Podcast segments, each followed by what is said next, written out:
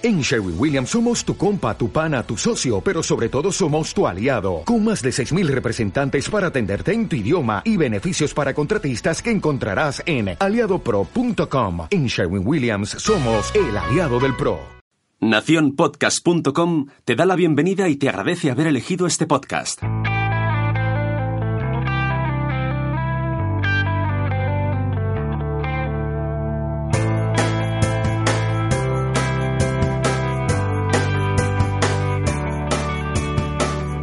Hola a todos y bienvenidos una vez más al podcast donde hablamos de Montessori. Yo soy Cripatia y hoy, en el episodio 31, hablaremos de un tema que genera preguntas y pasiones a partes iguales, la lectura y la escritura. Bienvenidos.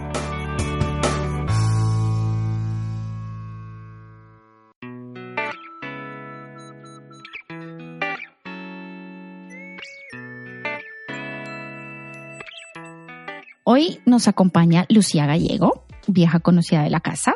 Es guía AMI de 3 a 6 años y presidenta de la Asociación Montessori Plugas, que ya nos había acompañado antes en los programas donde hablamos de límites y frustración, que son dos programas que les recomiendo muchísimo si todavía no los han escuchado les invito a que lo hagan porque de verdad que quedaron bastante bien. Así que primero que todo, bienvenida Lucía y mil gracias por volver a estar con nosotros aquí en el programa. Pues muchísimas gracias, Patri. La verdad que siempre es un placer y siempre me lo paso genial. Así que si tú me sigues invitando, yo voy a seguir volviendo. Fantástico. Hoy vamos a hablar de un tema que es de los más populares, que preocupan un montón a los padres, sobre todo en los primeros años de, de la crianza y que también levanta un poco de ampollas de vez en cuando, ¿no? Que es la lectoescritura. Vamos a revisar un poco qué sabemos sobre cómo aprendemos a leer los humanos o los niños y también lo que se hace desde el punto de vista Montessori. ¿Te parece que nos ayudes con ese tema? Bueno, lo primero que vamos a, revisar un poquito es la ciencia que hay detrás de cómo aprendemos a leer. Miremos que hay un investigador francés que me encontré que está especializado en neurociencia cognitiva. Es el profesor Stanislas Dahaene. No sé si lo habré pronunciado bien y perdona a los franceses porque mi francés está bastante muy mal. Él ha dedicado toda su labor de investigación en tres áreas fundamentales, que es la cognición numérica, las correlaciones neuronales, neuronales de la conciencia y las bases neuronales de la lectura que es el tema que nos ocupa hoy. Entonces, él, ah, yo me lo encontré porque ha escrito varios libros al respecto y ha tomado básicamente dos como base para el programa. Uno de ellos se llama eh, in the Brain o el cerebro lector, creo que se lo han traducido así, que se publicó en el 2009, y otro que se llama How We Learn o Cómo Aprendemos, que también se publicó por Penguin en el 2009. Les voy a dejar los links a, los, em, la información con los libros en las notas del programa para el que quiera eh, darles un vistazo. Mm, lo primero que me encontré cuando estaba leyendo eh, los libros del, doctor de, de Heine es que él habla de una cosa que él llama un periodo sensible, un periodo sensible a la escritura, lectoescritura, que es lo que, ah, de lo que vamos a hablar hoy. En el libro, específicamente en el libro de cómo aprendemos. El primero describe la plasticidad cerebral y cómo esta plasticidad tiene unas limitaciones espaciales y temporales. Entonces, él ha estudiado y muchos, eh, durante muchos años cómo se comporta el cerebro en este, en este aspecto y lo que ha encontrado es que la plasticidad cerebral alcanza su máximo solo durante un periodo limitado de tiempo que él llama periodo sensible y que más o menos aparece en, lo que él llama la infancia temprana. Eso es el pico. Es decir, mm, vamos como el, cerebro va teniendo, va creciendo, la plasticidad cerebral hasta llegar a su máximo y luego a partir de ahí disminuye a medida que crecemos. Ese proceso dura varios años y también varía según la región del cerebro. Por ejemplo, las áreas sensoriales alcanzan su máximo alrededor de la, de la edad de uno o dos años. En cambio, bueno, eso ya también lo vimos en otros episodios. En cambio, la región prefrontal que de esa también hemos hablado bastante aquí, también con, la, otra Lucia cuando hablamos del juego, que es la que tiene que ver con las funciones ejecutivas, alcanza su máximo muchos años más tarde, a veces en la adolescencia. Y pues a los que hemos escuchado el, tema este de las funciones ejecutivas nos sonará un poquito. Es muy interesante y me llamó la atención que él utiliza específicamente el término periodo sensible. Y en Montessori también usamos ese, ese, ese término. Entonces, ¿cómo son los periodos sensibles en Montessori? Pues es súper es, curioso porque utilizan exactamente el mismo término, pero además hay muchos más autores que lo utilizan. Entonces, eh, incluso creo que la doctora Casafón en, algunas entrevistas también lo ha utilizado, ¿no? Y, a mí en, el entrenamiento me, cambiaron el concepto. En vez de llamarlo periodo sensible, lo llamaron periodo sensitivo. ¿Y hay alguna sutil diferencia en, ese tema?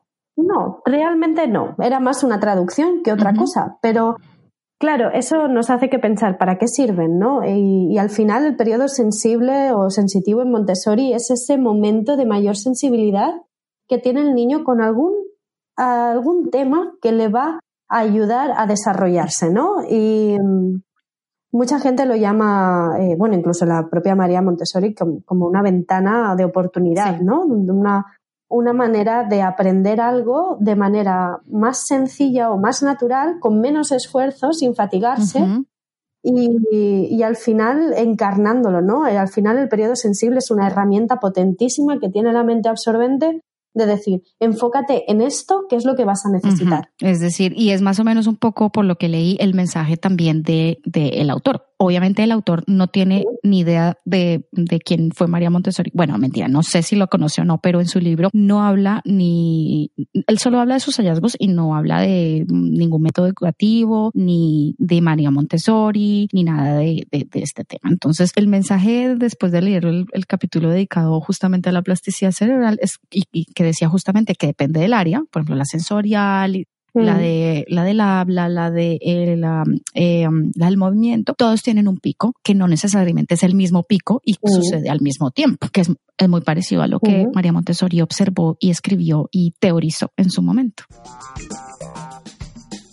¿Qué es aprender a leer? El doctor nos explica que el cerebro del bebé ya está organizado para procesar el habla y tiene un conocimiento muy avanzado de la lengua por ejemplo, los fonemas, las palabras, las reglas gramaticales, pero ese conocimiento no es consciente. Mm, él dice que aprender a leer consiste precisamente en tomar conciencia de esas estructuras del lenguaje hablado y que, nosotros desde bebés hemos estado como aprendiendo y que hemos eh, asimilado, o el cerebro ha asimilado, y conectarlas conscientemente con el código visual de las letras, que para nosotros pues es nuestro abecedario del alfabeto. Entonces, la parte del cerebro que está involucrado en ese aprendizaje de la lectura, al principio él encontró que es la misma que sirve para reconocer objetos y rostros y a medida que vamos aprendiendo, esta área se va reconfigurando para reconocer letras y las combinaciones de letras. Entonces, en ese orden de ideas, él dice que aprender a leer consiste en conectar eso, en el, en el cerebro dos sistemas primero, el sistema que, el niño prelector ya tiene desarrollado es el reconocimiento visual y la lengua hablada. Entonces, primero se reconocen las letras y cómo se combinan en palabras escritas y luego se conectan con los sistemas eh, que tenemos en el cerebro para codificar los sonidos del habla que nosotros ya conocemos y obviamente para el significado. Entonces, por eso él dice que para que podamos aprender bien a leer es necesario que haya un correcto desarrollo del lenguaje oral primero. Entonces, por eso, el hecho de que tú tengas un vocabulario rico, de, o sea, que tú tengas muchas palabras o el niño tenga muchas palabras, según el doctor, dice que es un buen predictor de que los niños aprenderán a leer más rápido. Entonces, por eso a veces no sonará y le sonará a muchos papás de un niño aprendió a leer a un poquito más temprano o más rápido que otros. Es probable que eso se deba a lo que el doctor describe justamente en ese capítulo del libro. Ahora, como estamos conectando esos dos sistemas, el de reconocimiento de, las, letras y los objetos con el lenguaje hablado, ¿eso cómo se maneja en Montessori? Pues eh, es que no solo se conecta eso, es que se conectan millones de cosas que me estás contando, ¿no? Porque, por ejemplo, antes decías que el niño tenía que tomar conciencia, ¿no? Es decir, para aprender a leer eh, tiene que tomar conciencia de todo lo que ha hecho a nivel del lenguaje hablado. Claro, es que hay en Montessori eh, trabajos y materiales explícitos para trabajar exactamente esa conciencia. ¿no? Eh, empezamos, por ejemplo, con el juego de los sonidos, que es el veo veo de toda la vida, ¿no? El tomar conciencia de que una palabra está compuesta de sonidos. Y claro, no solo se conecta con eso, sino que también se conecta con el tema visual, ¿no? Estamos constantemente trabajando la discriminación visual en Montessori, no solo en el área de lenguaje, sino en el, en el área de vida práctica. Cuando tengo diferentes cepillos, me tengo que fijar porque cada cepillo sirve para una cosa en, en el área de sensorial, para discriminar pues a nivel sensorial y visual en diferentes tamaños. Entonces, se está trabajando de manera explícita un montón de cosas que este autor comparte y me parece muy, muy interesante. Esto es una, esto te voy a decir que, que él escribe y describe todos estos fenómenos después de haber estudiado durante muchísimos años el cerebro de muchísimos niños de muchas edades. Desde él en los estudios comenzó, eh, eh, ha estudiado desde bebés hasta niños, hasta adolescentes y gente adulta también, porque él básicamente lo que está estudiando es el cerebro como la conciencia del cerebro. Y por eso, digamos, él se fue a encontrar, como pasa siempre en la ciencia, que te vas encontrando con cosas que tú no estabas buscando. y esto es la, otro caso que yo veo aquí de esas observaciones que hizo la doctora Montessori y que dijo, ah, pues mira, mm, parece que si hacemos estas presentaciones o le hacemos esto en, de esta forma y en, en, en este orden, a, se lo mostramos al niño, parece que así funciona mejor que de la forma tradicional es más consecuente como con, lo, con la forma en la que están aprendiendo y ella lo basó todo en la observación. Ella obviamente no tenía los medios que ha tenido este doctor para, para poder estudiar el cerebro, ¿no? Que si los hubiera tenido, yo creo que hubiera llegado a conclusiones muy, muy parejas, ¿eh? porque la verdad que, que está en la relación, porque ya no solo el hecho de, de cómo eh, los niños aprenden a leer o a escribir, sino el hecho de que María Montessori observó también a los bebés. Entonces, cómo aprenden a hablar su lengua mm, materna y es exactamente igual que como lo muestra este autor, ¿no? Primero esos sonidos, esos sonidos se convierten luego en, bueno, ese balbuceo, ¿no? Para los bebés, luego se convierten en sonidos parejos, luego en palabras, luego ya en todo tipo de, frases, ¿no? Pero pasar de la parte fonológica de la parte del balbuceo, del habla, a, coger exactamente ese formato que, se observó en, los niños y traspasarlo al proceso de lectoescritura, porque es lo que hace María Montessori. Entonces, me parece que encaja perfectamente con una forma natural de aprender, ¿no? En una forma que, que va como propia en el ser humano. Sí, exacto. Es como, bueno, nunca mejor dicho, vamos a seguir al niño, ¿no? Y bueno, esta forma que, tiene, que tenemos los humanos de aprender natural y que es lo que un poco se describe en el, en el libro, ¿se parece a lo que hacemos o que se hace en las escuelas tradicionales con la lectoescritura? Yo creo que, bueno, bajo mi experiencia, no. Por lo menos en, en, algunas de las escuelas en las que yo he visitado y algunas de las mm. escuelas en las que conozco que trabajan compañeras mías. Creo que se enfoca mucho más en el hecho de asociar el sonido con la letra porque esto es una parte importante, ¿no? asociar que, la grafía M se pronuncia mm, es importante, pero tiene que haber un trabajo, bueno, un trabajo no, un trabajazo anterior eh, que, que no se da. Y además hay editoriales y hay todo tipo de, mm, de libros de texto o de fichas que proponen esta asociación mediante historias, mediante una especie de personalización a las letras. Creo que a los niños muchas veces les pierde más que, que, les ayuda, porque al final se van... Los, los confunde, básicamente. Sí, sí, se van por las ramas, ¿no? Y se acuerda de que la A es la princesa y es muy bonito, pero, eh, pero, pero ¿qué es la A? ¿No? falta. Y, y, esto me parece, no sé, como lo han querido hacer más o más divertido o no sé cuál era el objetivo real. Sí que hay en otras metodologías como en Waldorf donde se van introduciendo los números y las letras mediante historias, pero tienen un sentido. Entonces, em, puedes estar más de acuerdo, menos de acuerdo, pero tiene un sentido, ¿no? Tiene un porqué detrás. Pero realmente lo que yo me he encontrado en las escuelas no es esto. Y además, sobre todo, la carencia de la preparación anterior, que es muchísimo más importante que, la posterior. Y la, del anterior eh, que hablamos, de la, del reconocimiento de los fonemas o de qué? Del, del, reconocimiento de, de, esa conciencia, ¿no? Que, que estamos hablando, sí. Exacto, de esa concienciación por un lado, porque además a partir de los dos añitos, ya cuando empiezan a tener un vocabulario, cuando ya empiezan a preguntarte el nombre de todo, y esto, y esto, y esto, que obviamente Montessori eh, todo lo que es lenguaje oral es bienvenido. Y es lo que hablábamos, ¿no? tiene que tener un lenguaje rico. Y en Montessori una de las cosas que no se utilizan son los infantilismos, eh, sino que se utiliza ese lenguaje apropiado y ese lenguaje rico. Y cuantas más palabras utilices, mejor, ¿no? Pues en vez de decir guarda tu silla, puedes decir acomoda tu silla o acerca la silla a la mesa. O vamos a guardar, no, lo puedes decir de diversas formas y eso ayuda al niño a tener un, más, un vocabulario más rico. Claro, obviamente después hay un trabajo desde el nido de hablar de, todo el trabajo de nomenclatura de objeto real, ¿no? Es que además se trabaja de forma explícita que a veces queda un poco raro, ¿no? Porque a mí me recuerda como si le estuviéramos hablando en extraterrestre, ¿no? Porque le, te acercas y le dices, esto se llama grifo. no lo doy por sentado, que obviamente hay que dar el lenguaje por sentado porque así se aprende, ¿no? De una manera natural pero eh, los niños agradecen muchísimo ese tipo de, explicaciones que no tenemos por qué saber, porque no lo han utilizado con ellos o porque directamente no han utilizado esa palabra, ¿no? Y en catalán sobre todo pasa mucho porque eh, palabras como aigüera, ¿no? que sería la, pila, no, no, se, no se utiliza, se utiliza pila o pica, o, ¿no? Entonces es muy, muy interesante poderles dar ese vocabulario desde pequeños y te lo aprenden de la misma manera que si le dices guau, guau a un perro. Ah, sí, eso, las, las uh, onomatopeyas, ¿no?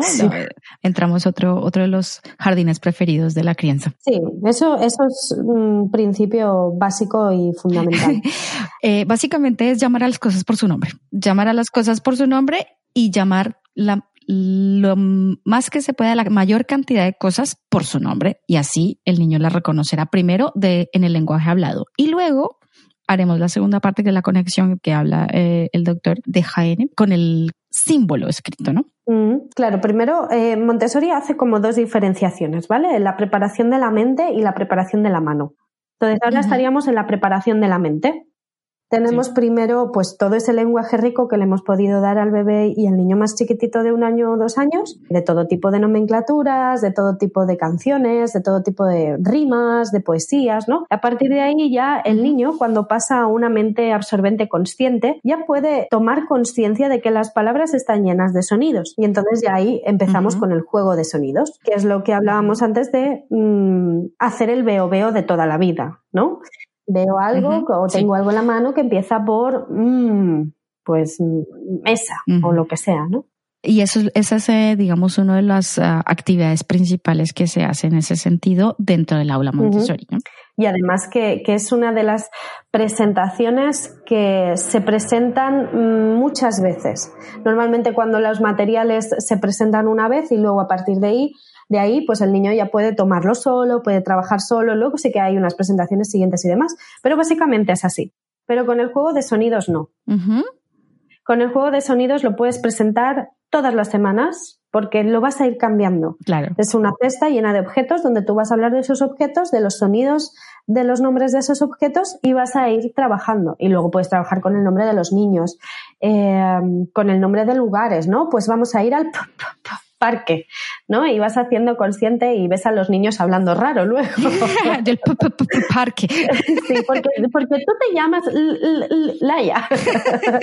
y es buenísimo, pero al final es esa conciencia tan importante. Pues mira, ahora que lo recuerdo, mi hijo ya tiene cinco años, pero sí que recuerdo que cuando se estaba aprendiendo su nombre, él siempre me decía, yo me llamo Nicola. Yo hacía. pues ese, ese es. Pues, pues mira, eh, ahora, gracias por recordarme. Bueno.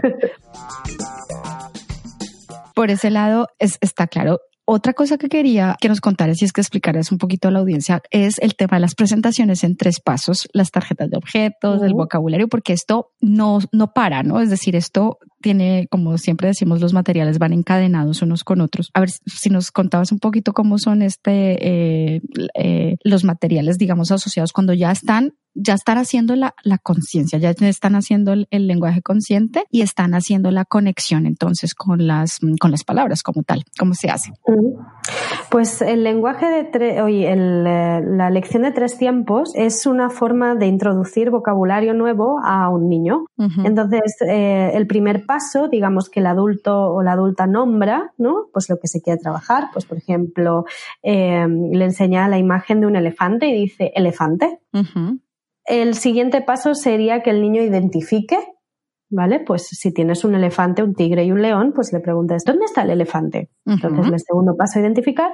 Y el tercero, que más o menos lo pedimos a, partir de los dos años o, cuando ya vemos que el niño empieza a hablar, eh, es que te nombre. ¿Qué es esto? Entonces, el elefante. ¿eh? ¿Qué es esto? El tigre. Esto se puede jugar de maneras muy diversas, porque identificar puede ser con una mano, puede ser agarrando la tarjeta y dándotela, puede ser pasándosela a su compañero, puede ser tapando, ¿no? O sea, es eh, la, idea es hacer de, este trabajo algo un poquito más divertido que no ponernos como robots, porque al final los niños te van a hablar de los animales, te van a hablar de, de, lo que ven, ¿no? Entonces, obviamente, todo esto es bienvenido. Sí. Porque es lenguaje. No es como el método Doman donde tú vas pasando los, eh, los bits, ¿no? no tiene nada que ver de que empiezan ahí elefante, tigre, no sé qué. No. La idea es iniciar una conversación y mediante esa conversación añadirle ese, esa lección de tres tiempos. Pero lo que yo me he dado cuenta es que mm, este, esto que es tan sencillo y se utiliza en Montessori para absolutamente todo, no solo para las nomenclaturas, sino se utiliza para las matemáticas, se utiliza para sensorial, se utiliza para todo, realmente te das cuenta si el niño no ha entendido de lo que estás hablando o si simplemente no puede reproducir. Entonces ahí entramos en dos eh, funciones del cerebro diferentes. Sí, Que sería eh, el área de Wernicke y el área de Broca. El área de Broca se encarga de reproducir y el área de Wernicke de comprender. Entonces, con esos tres pasos te das cuenta si el niño no ha comprendido. Y así de sencillo, la guía puede adaptar eh, las presentaciones y, las cosas que se hacen a eh, la comprensión y el nivel en el que está el niño, porque podría pasar que tú piensas inicialmente que podría hacerlo, te das cuenta en la presentación que no, entonces te puedes devolver, ¿correcto? Eso es. Entonces, eh, por ejemplo, eh, si ves que un niño pronuncia mal eh, cualquier fonema, insistes, ¿no? Insistes y persistes y dices tú, ¿no lo estaré yo pronunciando o es que no me escucha bien? Porque comprender ha comprendido, ¿no? El elefante es este. Entonces ahí pues puedes hacer como un análisis un poquito más profundo de lo que sabemos, ¿no? De, de por sí. Y es muy interesante.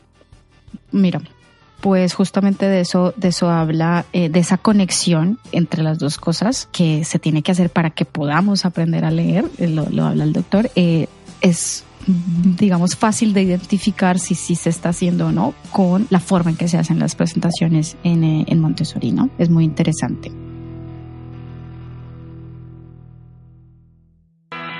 Hasta aquí el programa de hoy. Espero que vaya siendo de su interés y que nos vuelvan a acompañar en dos semanas cuando publicaremos la segunda parte de nuestra conversación con Lucy. Los agradecimientos, como siempre, van primero para los mecenas Sara, Julia y ahora tenemos a Antonio. Bienvenido y muchísimas gracias por creer en este proyecto. Recordarles nada más las redes sociales, arroba Hablemos de Montessori, tanto en Facebook como en Instagram, en Twitter, app Montessori y nuestro correo electrónico hablemos de Montessori arroba gmail.com. También les invito a suscribirse al canal de Telegram arroba Hablemos de Montessori para que no se pierdan nada del contenido y también cositas extras que vamos compartiendo por ahí. Por último, si quieren hacerse mecenas y acceder al chat privado de Telegram, pues entren a www.patreon.com barra Hablemos de Montessori y denle un vistazo a las recompensas. Por hoy nos despedimos. Gracias por estar todos al otro lado del micrófono y recuerden que si les ha gustado lo que escuchan, no duden en compartirlo. Nos escuchamos pronto.